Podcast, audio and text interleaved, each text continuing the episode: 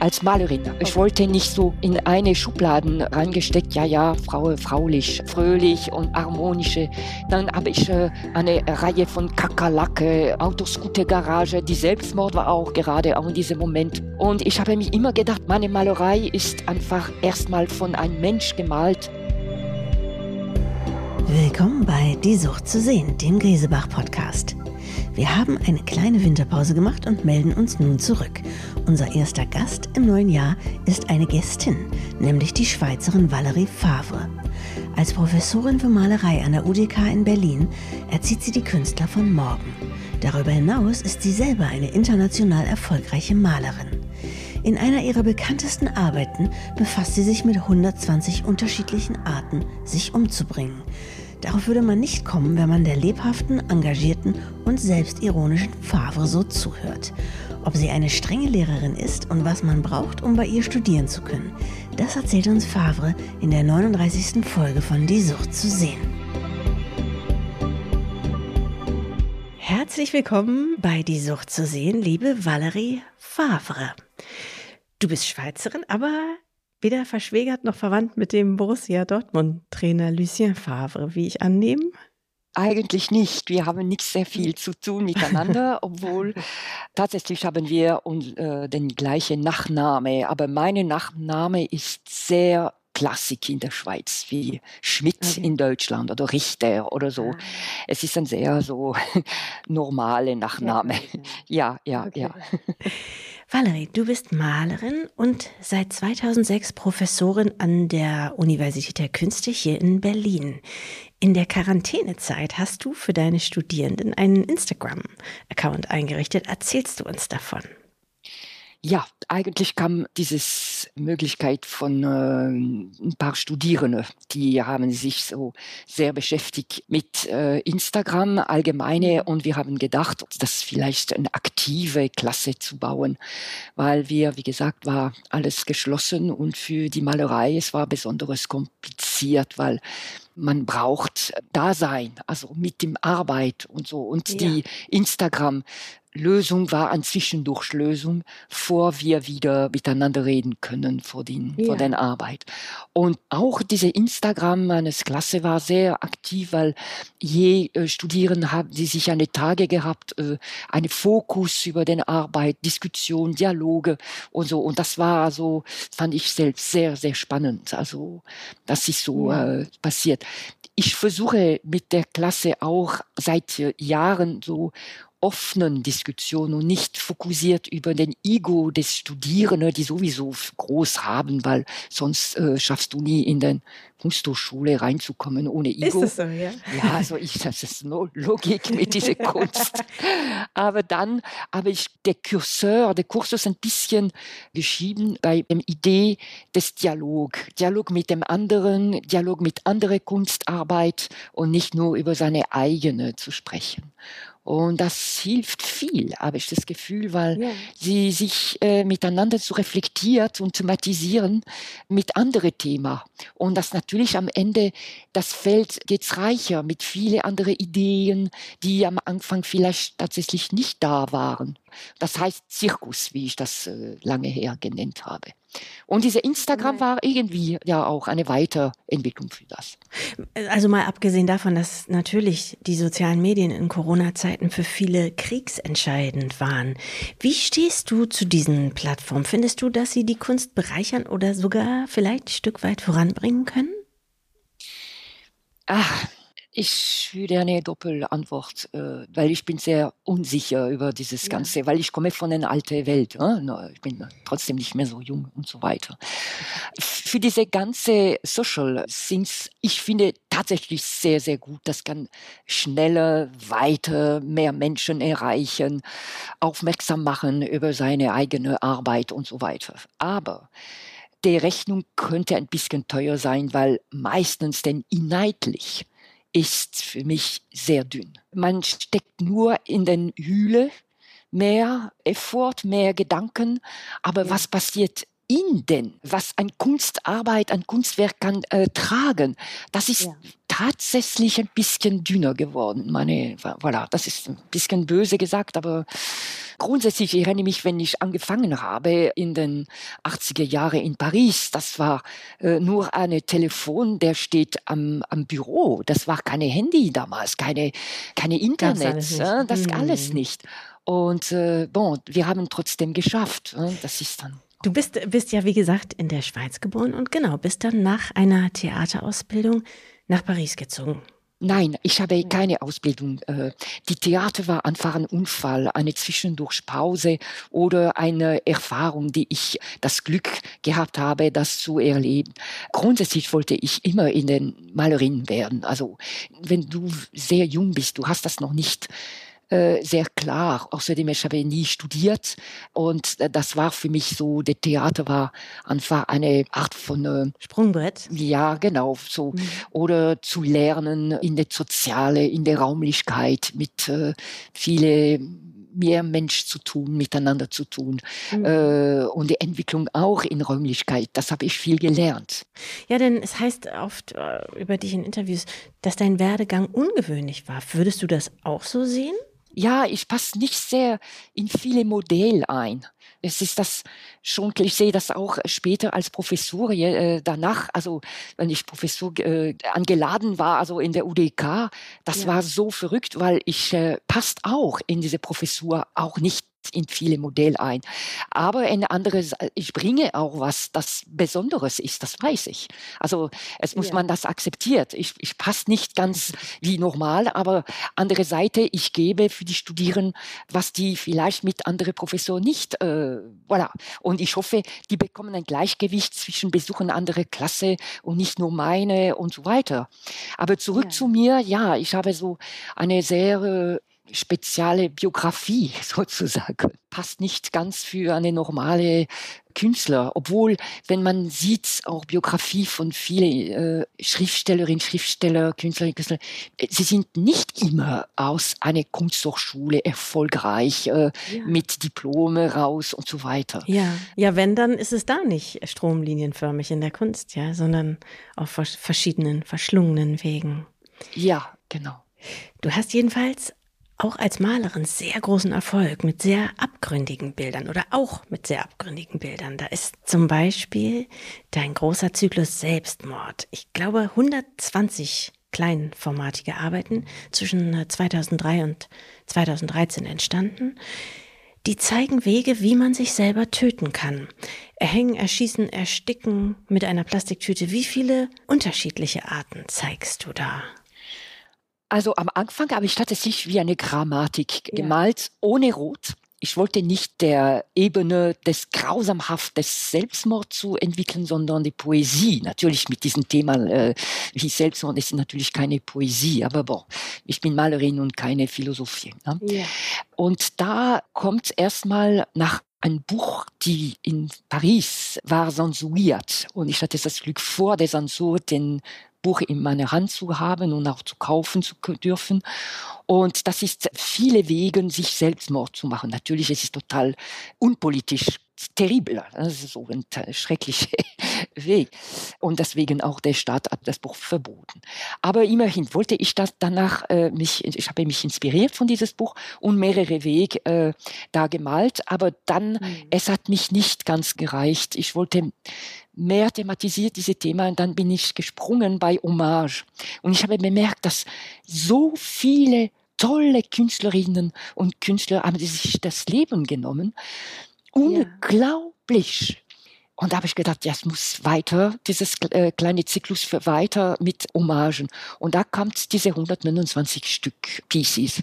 Und ich könnte noch weitermalen, aber dann habe ich gedacht, ich mache das fertig im 2013 und habe ich zwischendurch ein Büro de Suicide geöffnet, aber das war am Anfang des Corona und da war nicht so günstig. Da mehr mhm. über eine Diskussionsplattform ja. und zwischendurch danach kommt dann ein neuer äh, Bild, Malereizyklus, die heißt Le Bateau des Poètes. Und da sind äh, Schiffe am Meer oder so oder im Wasser, wo Personages äh, da gemalt sind oder kollagiert und sind tatsächlich auch wieder neue oder andere Selbstmordpoet, Schriftstellerinnen, Schriftsteller. Die sind, stehen in diesem Schiff, diese, diese Bateau. Und viele, viele sind konkret? Also es hat sie gegeben oder es hat Geschichten über sie gegeben? Ja, es ist wieder Hommage, aber nicht immer bei Selbstmord. Äh, zum Beispiel ist ein Bild mit äh, Rosa Luxemburg und Pasolini zusammen in diesem Schiff ja. und die haben beide eine sehr äh, schreckliche Tod erlebt und die sind, ja. ich habe den wieder in dieses Schiff angeladen, um den Sternen im Himmel und am Meer zu sein. Das hat auch doppelte Geschichte. Es kommt auch in diese Fluchtlinggeschichte. Wir haben auch mit Europa sehr viel zu nachzudenken, wie man das weitergehen. Und ich würde mich äh, plädiert auf jeden Fall für offenen, die Möglichkeit von anderen Menschen zu uns zu kommen zu dürfen und so weiter und so fort.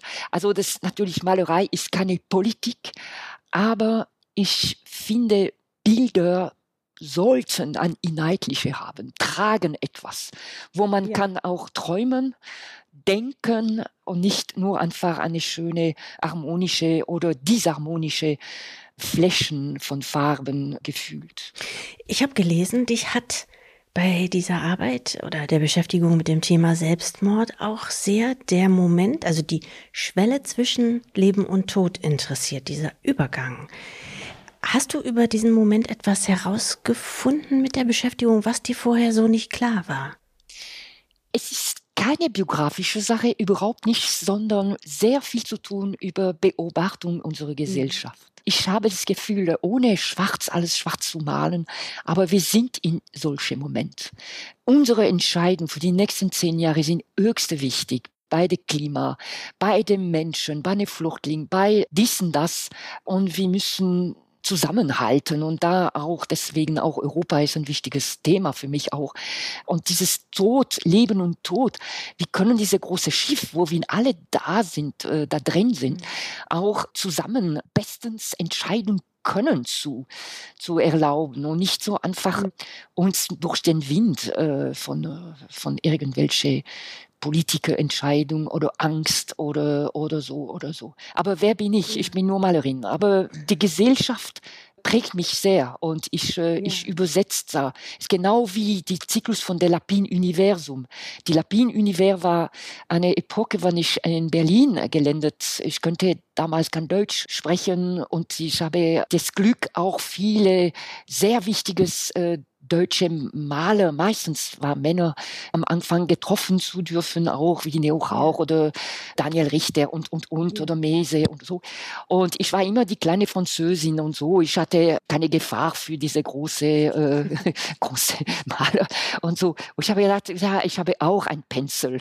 Natürlich nicht wie alle diese Mail, aber ich habe gedacht, baue ich eine Figur, die heißt Lapine Univers. Und Lapine, es ist französisch-argotische den Penis. Und äh, ich habe eine Reihe von dieses Hasin gemalt, die haben mich auch irgendwie in Berlin auch ernst und wahrgenommen, meine Position durch diese Hasin und so. Aha, ja, die Farbe, na, na, na. Sie malt diese komische Hasin. Als alter Ego oder eine Hasenfrau sozusagen. Ja, ja, oder mein Pencil auch. Ich könnte auch da was erreichen. Ja, weil ich, ich habe am Anfang unserer Gespräch gesprochen über Ego. Tatsächlich habe ich auch einen, der, der sollte auch irgendwie auch Sonst wüsstest du es nicht. Ja? Wie eine Hasin in den Feld. Und das hatte ich durch, durch das auch das Glück, auch in einer Galerie und dann bei Barbara Thum äh, zu landen. Und Deine Galeristin, ja? Meine Galeristin. Und da haben wir jetzt seit äh, circa mehr als zehn Jahre eine sehr interessante Zusammenarbeit gemacht und weitermachen werden wird. Und das ist dann verrückt, weil ich habe auch in Zürich eine spitze Galerie, die ich schätze sehr, der, der Peter Kichmann und da auch in Paris und immerhin da ein bisschen, ein bisschen äh, Europa mit diesem Lapin-Universum auch, aber nicht nur äh, bedeckt. Ja. Viele dieser Bilder oder deiner Bilder, hast du einmal gesagt, sind nicht unbedingt was fürs Wohnzimmer. Wo, wenn man es jetzt umdreht, würden sie denn besser hängen? Ich weiß es nicht. Das natürlich, nee, es war so ein Sprichwort, weil meine Arbeit ist meistens dunkel. Also es ist nicht fröhlich am ersten mhm. Blick. Ich habe das auch grundsätzlich klugerweise entschieden, weil damals war für mich mehr problematisch als jetzt zum Glück, dass die Zeit hat sich sehr, sehr schön entwickeln als Malerin, als Frau. Äh, ich wollte nicht so in eine Schubladen reingesteckt, ja, ja, Frau, fraulich. Ja, fröhlich und eher. Fröhlich und so weiter und passt mhm. super harmonische. Dann habe ich äh, eine Reihe von Kakerlake, äh, Autoscooter-Garage, die Selbstmord war auch gerade auch in diesem Moment. Also es war eigentlich nicht ein Muss, das kommt für sich selbst. Und ich habe mir immer gedacht, ich bin ein Mensch erstmal. Meine Malerei ist einfach erstmal von einem Mensch gemalt und diese Gender-Problematik, die tatsächlich sehr problematisch ist, aber hat für mich keinen Grund. Voilà, das war so ja. zu schnell zu antworten. Aber natürlich durch die Tätigkeit in der Uni. Ich habe sehr viel zu tun mit Malerinnen, also Studentinnen meistens, die sind eigentlich viel mehr zugenommen als junge Männer in der Uni. Das ist fast überall so. Sie sind natürlich mehr erfolgreich äh, Junge und danach am Ende wechseln sie sich. Ja? Meistens sind die Junge am erster Linie und die für die Malerinnen ein bisschen manchmal mehr kompliziert. Obwohl jetzt zum Glück geht's besser, weil es ist mehr Galeristerinnen, mehr äh, Frauen auch in einer entscheidenden Position als vielleicht 15 Jahre her. Und das ja. ist ein Glück für uns. Habe ich das richtig verstanden? Es bewerben sich oder du hast mehr Studentinnen, aber leichter haben es traditionell die männlichen Studenten. Aber das ändert sich gerade dadurch, dass es mehr Frauen an den Schaltstellen sozusagen. Ja, ja, ja. Also der, es war immer mehr Studentinnen. Ach, es war immer so. Mhm. Immer so. Man äh, rechnen drei Viertel Studentinnen, ein Viertel mhm. Junge. Ein bisschen mehr Junge, aber nicht ganz. Und ja. ich sehe, dass der UDK seit äh, mehr als 15, ich weiß wie viele lange Jahre bin ich da drin. 2006 hast du angefangen. Ja, ja. Das ist jetzt schon ein paar Jahre. Das habe ich sehr, sehr gut beobachtet wir sollten sogar auch umgekehrt, also eine Junge, der sich bewährt in der Uni als Lehramt zum Beispiel, hat er viel, viel mehr Chance, ohne sehr Gabe zu haben, integriert in der Uni zu sein. Ach, wie viele deiner in deiner Klasse, deiner Studierenden wollen Lehramt studieren?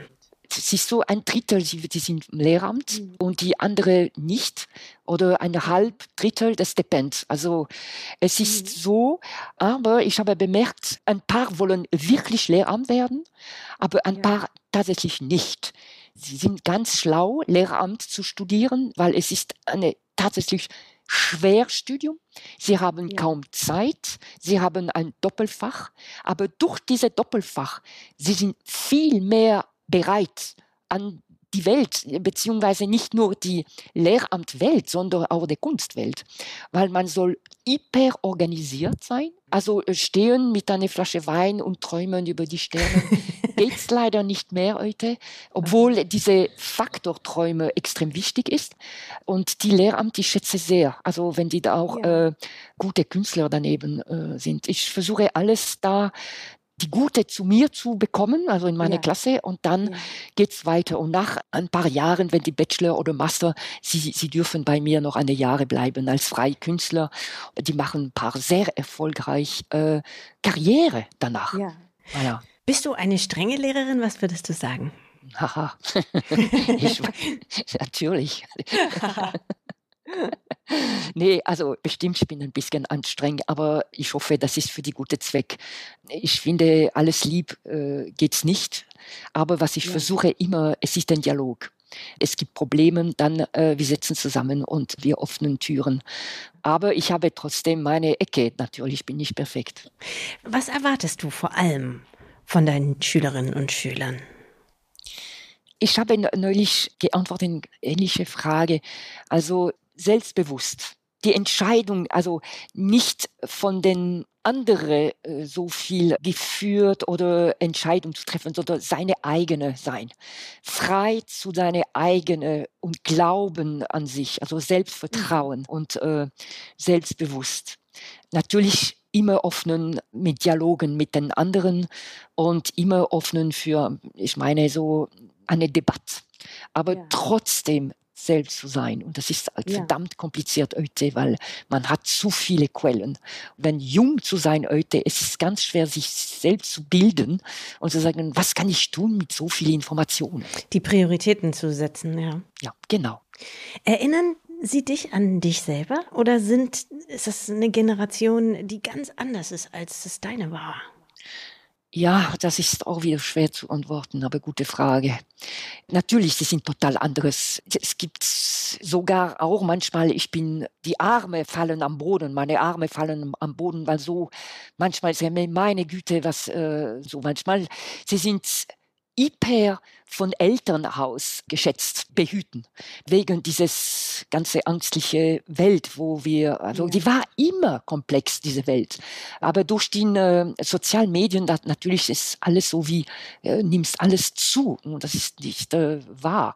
Und andere Seite, ich meine, Risiko nehmen. Das ist dann Wichtigste, aber natürlich nicht blöde Risiko nehmen, aber ich meine nur ja. einfach in sein Bild das erwarte ich von denen. Und äh, manchmal es gibt ein bisschen äh, sicheres Flächen, also man bleibt sicher.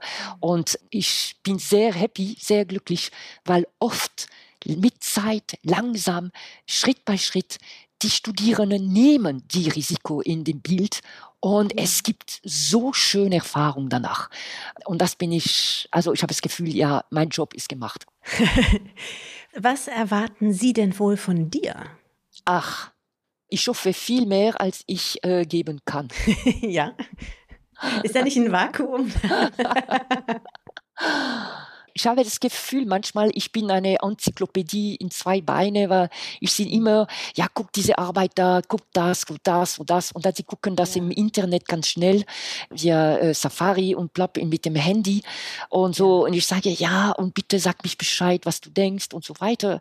Aber äh, selten bekomme ich ein Feedback. Also da würde ich gern, dass äh, sie ein bisschen äh, oder soll die besser machen. Offenen Bücher, die für, für euch bin manchmal. Ja. Ab dem 14.01. kann man die Arbeiten deiner Studierenden in einer Ausstellung bei Griesebach sehen. Sie sind sogar verkäuflich. Was ist das Thema dieser Ausstellung und was werden wir da sehen? Also wir haben gedacht, ich lasse dann mehr meine Studierenden darüber, weil sie haben sich die entschieden. Ist es deine Idee denn gewesen? Zirkus ist meine Idee, sowieso, mhm. also es ist eine, eine Art von Zirkus da, mhm. wenn alle haben frei, also nicht, wir haben über die Arbeit und ich habe selbst ein bisschen mit denen gewählt, die Arbeit, die werden äh, ausgestellt. Aber die Idee von unserer Klasse ist diese bekannte Zirkus und das haben die Studierenden haben das in den Flyer getragen. Also ist nicht eine ganze Titel, aber man, man spürt dieses Zelt, die Farbe und so. Und das ist eine, eine Art von Hommage an unsere Klasse, weil wir sind die einzige in der Uni, die wir so arbeiten. Also mit diesem Zirkus. Und der Zirkus ist so, dass ein von den Studierenden zeigt seine Arbeit oder ihre Arbeit vor und die Studierende, der Künstler oder die Künstlerin darf keine Pips darf nichts sagen. Aber okay. wir, die ganze Klasse, wir kritisiert oder thematisiert die Arbeit. Wow, okay. Eine Stunde circa lang. Und für die Studierenden kann ein bisschen heiß sein. Ja. Und sogar auch manchmal sehr interessant, weil äh, so. Mm. Und dann nach ein paar, an einer Stunde kommt die Künstlerinnen und Künstler in den Zirkus und kann beantworten die Fragen oder die Bemerkung und seine Arbeit oder ihre Arbeit erzählt. Und das ist das äh, genauso zu thematisieren, eine andere an fremde Arbeit zu thematisieren, bisschen sehen, der Schule des Sehen, weil das fehlt, finde ich, wir sehen nichts mehr so viel. Wir haben zu viele Bilder. Und nicht, das ist dann zu viel, es ist okay, wer bin ich, das zu beurteilen. Aber ja den Sehen, der echte Sehen, der analysiert den Sehen, ein mhm. Bild, ein mhm. Gemälde oder eine Fotografie oder ein Film, das ist etwas, die fehlt. Also man natürlich, ja. es gibt Professorinnen und Professoren in der Uni, die Kunstgeschichte und so lehren, aber das ist anderes als Alltags als Künstler und Künstlerin da leben. Also äh, äh, voilà, und das ist auch ein ungefähr. Und da kommt also die ganze Sache von den Studierenden. Ich war nur Hintergrund von diese ganze, nur habe ich auch mit denen ein bisschen gesprochen, welche Arbeit sollte ausgestellt und so. Ja. Und sind das vor allem Malereien oder sind es auch Skulpturen? Nicht nur, ja. Mhm. Skulptur, Keramik, mhm. Performance. Meine Klasse ist Schwerpunkt Malerei tatsächlich, aber nicht nur. Andere Studierende sind zu, zu mir oder am, seit schon am Anfang an zu uns gekommen und da geblieben oder so und die Entwicklung mit anderem Medium als Malerei. Und das geht geht auch. Also ich meine natürlich, ich schicke den sofort, sobald es geht, auch in eine andere Klasse, wo das ist der Fall manchmal mit reiner Skulptur, weil ich bin keine Bildhauerin in der ersten Linie. Aber immerhin, also es gibt eine sehr gute, interessante Austausch mit Studierenden, die nicht nur malen bei mir. Ja. Wenn sie noch glücklich bei mir sind, äh, die dürfen bleiben. Also es ist, voilà. Du selber wirst, glaube ich, auch dieses Jahr noch eine Einzelausstellung haben, oder? Wo und wann wird die sein? Wovon handelt sie? Äh, normalerweise bei Barbara Thum in Herbst dieses Jahre.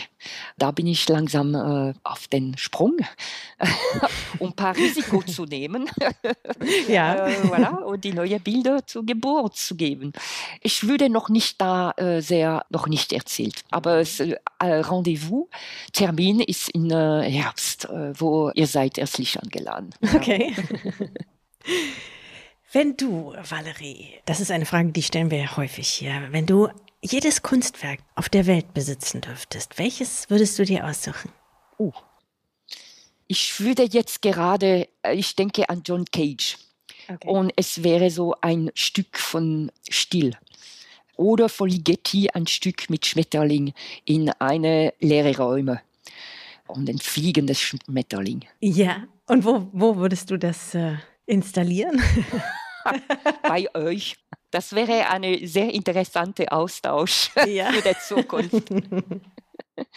ne, das Stück von Ligeti. Ich würde dann eher Ligeti wählen. Und das ist ein Stück, die dauert so lange, wie der Schmetterling durch das Fenster rausgeht. Weil äh, das Raum ist mit einem Fest Fenster geöffnet. Und ah. der Schmetterling geht raus, hoffentlich, irgendwann. ja. Zweite und letzte Frage. Welches, Valerie, ist dein Lieblingsmuseum? Und warum natürlich? Mein, ich habe so, so viele Lieblingsmuseen. Klar. Oh, ja, ja, ja, ja. Jetzt. Äh, es ist dein Lieblingsmuseum für nur für jetzt gerade. Nur für du kannst jetzt. morgen ein anderes sagen. Ja, also ja. jetzt, ich sehe, ich bin, äh, äh, deswegen, wir können nicht Freitag gesprochen. Denn äh, Kunstmuseum Appenzell, da eigentlich ist ein Privatmuseum von einem Sammler Mäzen. Es ist eine sehr hübsche kleine Neubau, wo neun bis zehn Räume mit Tagesüberlicht und das hat mich extrem gut gefallen. Und mhm. weil ich im April dort ausgestellt werden wird, über eine aus thematisierte Ausstellung, die heißt die Titan. Und was sieht man da? Äh, sieht man jetzt eine Gruppausstellung über Malerei. Ich kann euch den Link äh, geben. Aber das Museum ja. ist sehr, sehr, sehr spannend. Sonst meine Lieblingsstück ein von meinen Lieblingsstücken. Es ist die Reihe von Zeichnungen von Joseph Beuys, die über Ulysses gemalt hat oder gesponnen. Okay. Die Sammlung in der Hamburger Bahnhof. Okay. Das ist fantastisch. So. Okay.